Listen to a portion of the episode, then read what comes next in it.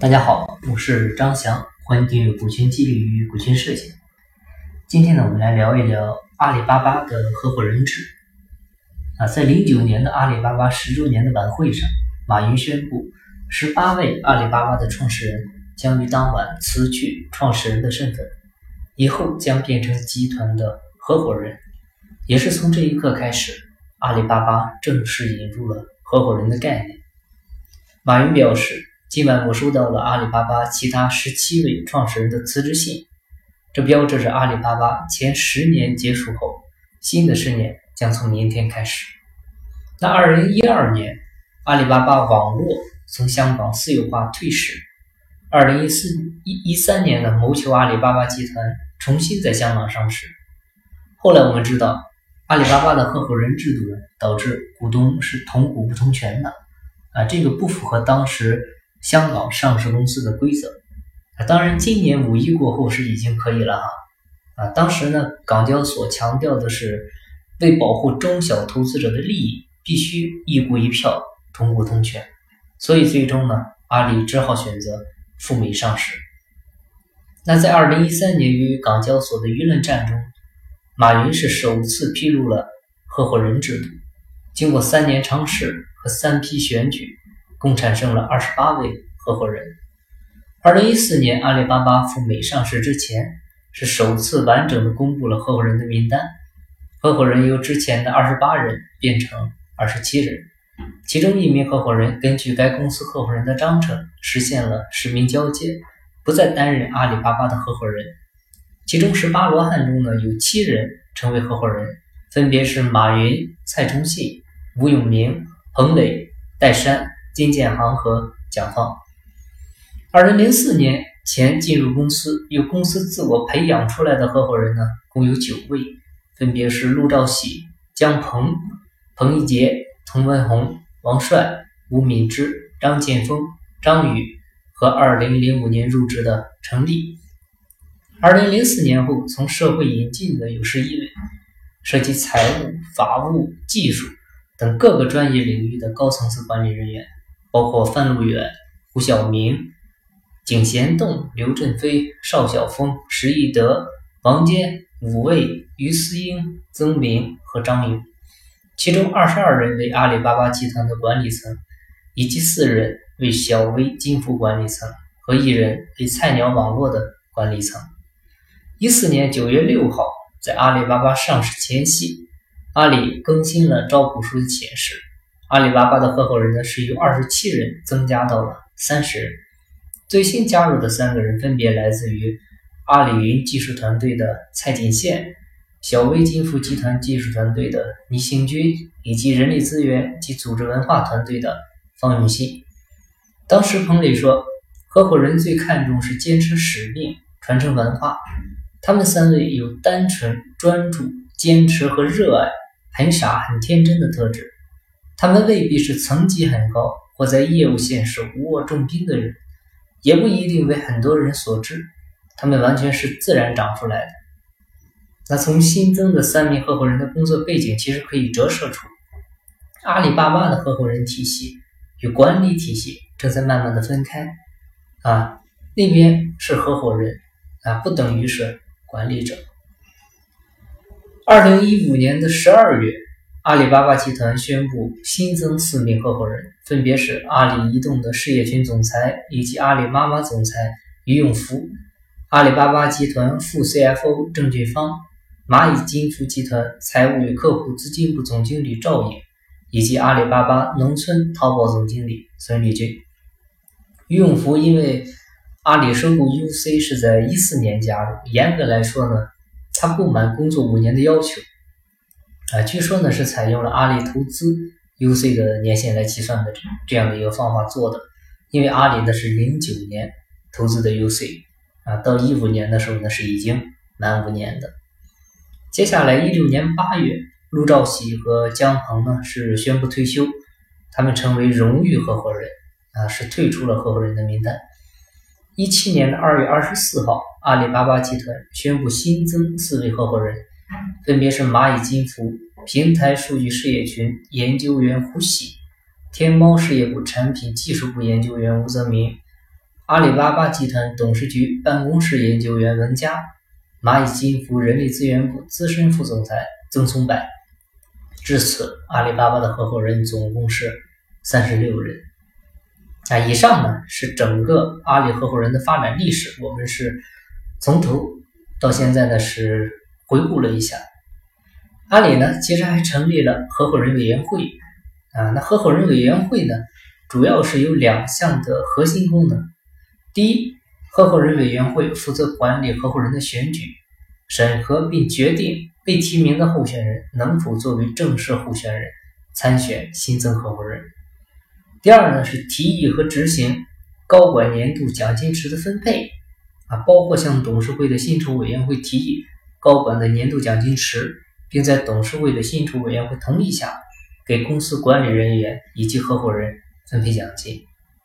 啊那合伙人委员会的成员是怎么产生的呢？啊，合伙人委员会呢是总共是五个人啊。二零一四年上市的时候，合伙人委员会的委员是马云、蔡崇信、陆兆禧、彭磊和曾明。合伙人委员会的成员是任期三年，每三年呢选举一次，可以连选连任多届。合伙人委员会成员的选举是由。合伙人委员会先提名八位合伙人，再由全体合伙人对这八名被提名的人进行投票，得票最高的五个人进入合伙人委员会。那目前的合伙人委员会成员呢是马云、蔡崇信、彭磊、张勇以及井贤栋。另外，针对于合伙人制度呢，它还有细分啊。首先呢是永久合伙人，阿里巴巴。董事局主席马云和执行副主席蔡崇信呢，是作为永久合伙人，他们无需遵守六十岁自动退休的规定，直到自己选择退休、死亡或者丧失行为能力，或者被选举除名，才会不再是永久合伙人。这一条其实就相当于是免免死金牌了。然后呢是荣誉合伙人，合伙人在特定的年龄。和服务要求的情况下呢，退出企业的，你比如六十岁退休啊，或者说合伙人的年龄和在阿里工作的年限相加的总和等于或超过六十岁的啊，可以由合伙人委员会指定为荣誉合伙人啊。你比如一六年八月，阿里巴巴原 CEO 陆兆禧与原淘宝网的 CEO 姜鹏退休啊，他俩呢就是成为了荣誉合伙人啊。荣誉合伙人呢。不能行使合伙人的权利，但是呢，他有权从延期的奖金池当中呢获得分配。啊，这个呢很典型的就是股权当中的只有分红权，没有表决权。最后呢就是普通合伙人。啊，首先呢看一下成为合伙人的条件，第一个就是在阿里巴巴工作五年以上，第二个就是拥有一定的阿里巴巴的股份，第三点呢就是具备了优秀的领导能力。高度的认同公司的文化，并且对公司的发展呢有积极性的贡献，愿意为公司文化和使命传承竭尽全力。那合伙人的产生程序呢是每年呢他会增选一次合伙人啊，由现有的合伙人向合伙人委员会提名新增合伙人的候选人，合伙人委员会审核呢是否通过作为正式候选人。现有合伙人呢是实行一人一票的选举。啊，得票超过百分之七十五啊，也就是四分之三，才能当选为新的合伙人。啊，合伙人呢，他是不限人数的。啊，到目前为止是总共有三十六位。呃，下面呢是合伙人的退出机制。啊，合伙人呢，他不设期限，符合以下的呃某一情形呢，他就丧失了合伙人的资格。第一个就是我们讲六十岁自动退休。第二就是离职啊，不在阿里工作了。第三呢就是死亡或者说丧失行为能力。第四点就是被合伙人会议百分之五十啊一半以上的投票除名的。啊，合伙人离职以后呢，他不再有奖金池的分配资格啊，这个跟荣誉合伙人是有区别的。荣誉合伙人即便离职，他也是有奖金分红的，但是普通合伙人离职呢是没有的。呃，下面最重要一条呢，就是合伙人的进入与退出呢，都是由合伙人内部决定的，他不需要经过股东大会。那合伙人他有哪些权利呢？啊。下面这些权利呢，这些内容它适用于的是永久合伙人和普通合伙人的啊。我们先看资金分配权。阿里巴巴呢，每年会向啊包括公司合伙人在内的公司管理层都会发奖金啊。这个奖金呢是属于这个税前列支的，它不属于股东分红啊。就是说。如果合伙人呢，他不够善良啊，他可以将公司赚的钱呢，先都用于管理层的奖金分配啊，甚至呢，把公司做的没有利润，就没有利润去供股东分红，这个他是可以的，但是呢，他通常不会这么做。第二个呢，就是董事的提名权啊，董事会的呃多数的成员呢，呃，是由阿里巴巴合伙人来提名的，他跟这个。这个我们通常中小企业的大股东提名的是不一样的，它跟股份比例没有关系。第二就是经过提名后的董事候选人呢，是由股东大会过半数通过啊。第三个就是如果说阿里合伙人提名的董事没有获得股东大会选举通过的，或者说呃这个提名人离开董事会了，阿里巴巴呢，它有权另外任命一人呢，是作为临时董事啊，直到下一届股东大会召开。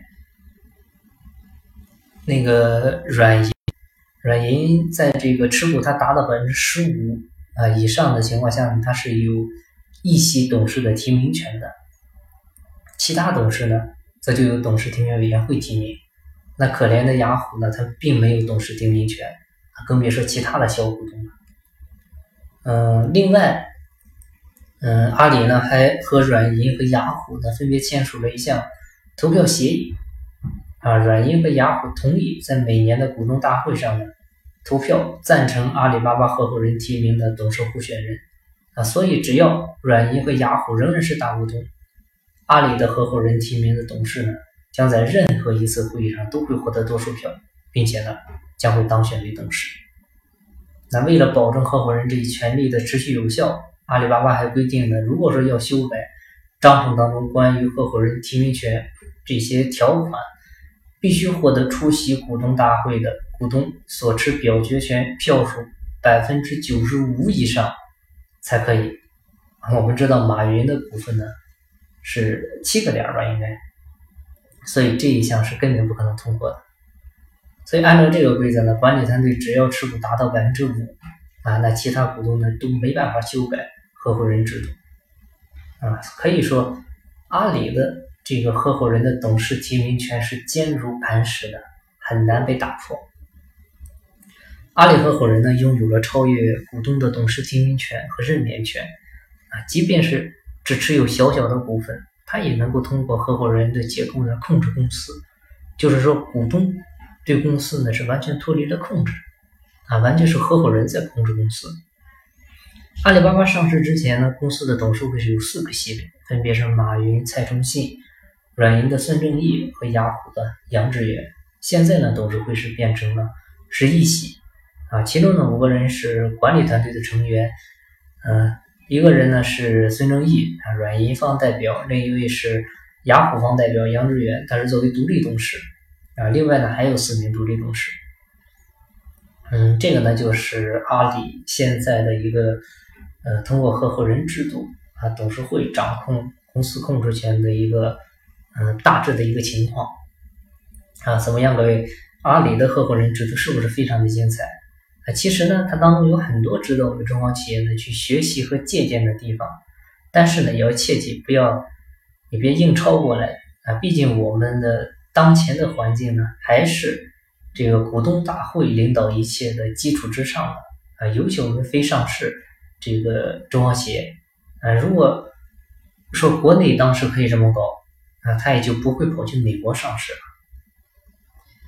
嗯，那今天的分享呢就到这里，感谢您的收听。如果您计划学习股权激励、股权设计方面的知识，欢迎加我微信，咱们再深入沟通。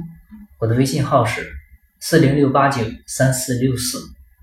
金不在西天，金在路上。我是张翔，下期再见，拜拜。